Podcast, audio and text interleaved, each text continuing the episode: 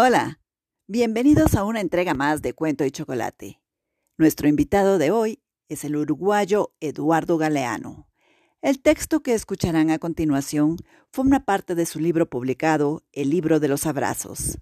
Se centra en la visión del mundo como un lugar maravilloso, lleno de gente muy diferente entre sí, pero que no dejan de ser personas. También nos hace ver la relevancia de atreverse a vivir intensamente. Espero lo disfruten.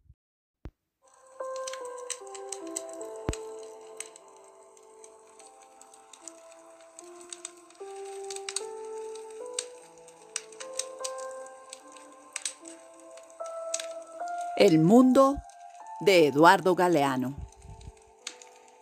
Un hombre del pueblo de Neguá, en la costa de Colombia, pudo subir al alto cielo. A la vuelta contó. Dijo que había contemplado desde arriba la vida humana. Y dijo que somos un mar de fueguitos. El mundo es eso, reveló. Un montón de gente, un mar de fueguitos. Cada persona brilla con luz propia entre todas las demás. No hay dos fuegos iguales.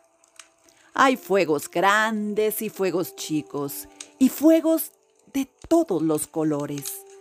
Hay gente de fuego sereno que ni se entera del viento y gente de fuego loco que llena el aire de chispas.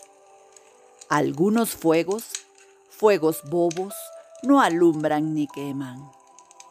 Pero otros arden la vida con tanta pasión que no se puede mirarlos sin parpadear.